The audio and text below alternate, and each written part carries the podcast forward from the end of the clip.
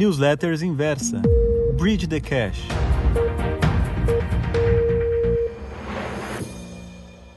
Olá, leitor.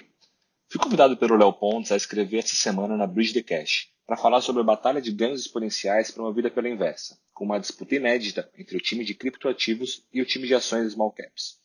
Nesse desafio, você poderá escolher uma das equipes e receber gratuitamente, por 21 dias, recomendações de investimentos.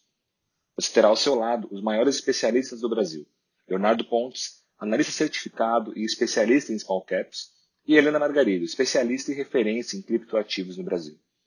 O time vencedor ganhará um prêmio especial, então acesse a versão em texto dessa newsletter se você quiser participar. Hoje, vou dar aqui a minha opinião sobre qual classe de ativos pode te trazer mais resultado nessas três semanas. E para fazer isso, eu vou te contar a história de duas pessoas, o Jorge e o Bernardo. Em 2010, Jorge começou a perceber que a sua empresa, uma construtora e incorporadora, estava com problemas. A companhia vinha de uma crescente expansão desde a abertura de capital alguns anos antes, mas a forma como esse crescimento se deu era o que mais preocupava Jorge.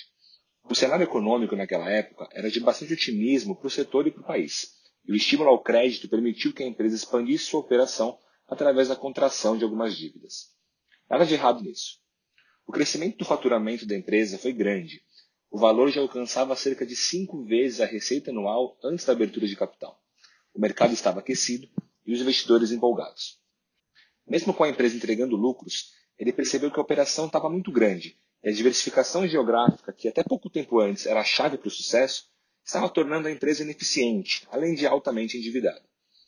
Os riscos atrelados ao negócio não estavam compensando a rentabilidade, e como toda ou quase toda a remuneração dos controladores vinha dos dividendos, os sócios precisavam fazer alguma coisa. A decisão foi dar um passo atrás, voltar às origens e organizar a casa. A reação do mercado não poderia ser outra.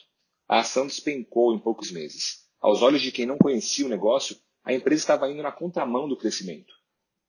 Mas não fosse esse o caminho escolhido, a empresa provavelmente não teria sobrevivido à crise que o país vivenciou nos anos seguintes e teria tido o mesmo destino fatal de algumas empresas concorrentes. Cerca de uma década antes, em outro canto da cidade de São Paulo, Bernardo saía de seu emprego como gerente de projetos em um grande banco. Conhecendo profundamente as necessidades do setor financeiro daquela época, abriu uma empresa com um ex-colega de banco com o objetivo de aproveitar o boom tecnológico.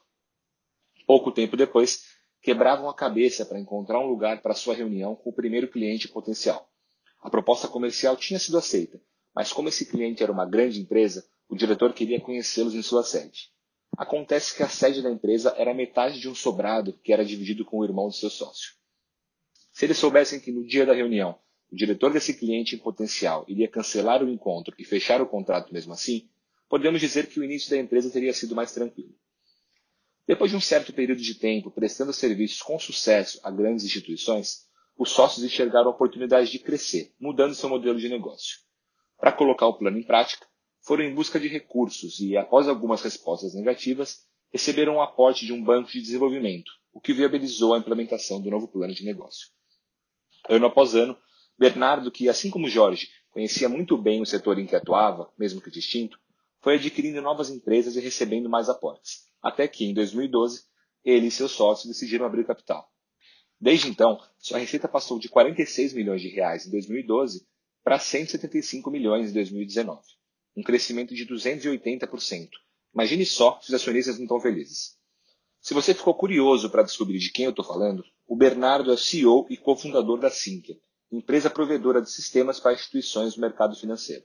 Já o Jorge é CEO da construtora Trisul, empresa que é case de sucesso por conta da transformação que passou ao longo da última década. Você deve estar se perguntando, mas qual é a relação entre eles? Afinal, são empresas de setores distintos com operações totalmente diferentes, de fato, no operacional as empresas não têm semelhança alguma. Porém, ambas são empresas small caps listadas na bolsa de valores que passaram por uma transformação em seu modelo de negócio e que até hoje são geridas pelos seus sócios fundadores. Arrisco dizer que esse é um dos principais segredos para o sucesso de uma empresa.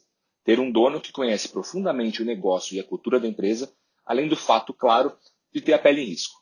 Empresas como Trisul e Sinqia são pequenas perto das outras empresas listadas na Bolsa de Valores, e por conta disso, não chamam muita atenção dos investidores. Acontece que o potencial de uma empresa pequena dobrar ou triplicar seu valor é maior do que o de uma empresa blue chip já consolidada e com grande valor de mercado. Além disso, o fato de estarem fora do radar também é uma das vantagens dessas pequenas empresas, uma vez que o preço das ações costumam passar por longos períodos mal precificados. O desafio é justamente encontrar essas oportunidades. É necessário dedicar muito tempo e energia com pesquisas e análises para conhecer fundamentalmente o negócio e as pessoas envolvidas na gestão da empresa. Se você já é assinante da série Small Premium Caps, sabe que o Leonardo Pontes sabe fazer isso como poucos no mercado. Inclusive você, que o acompanha desde cedo, aproveitou a alta de quase 200% nas ações da própria Trisul, que foi inserida na carteira em 2018, em meio a toda essa reestruturação da empresa. Por isso, eu não tenho dúvidas. Na batalha entre o time Small e o time Crypto, eu sou o time Small. E você, já escolheu o seu lado?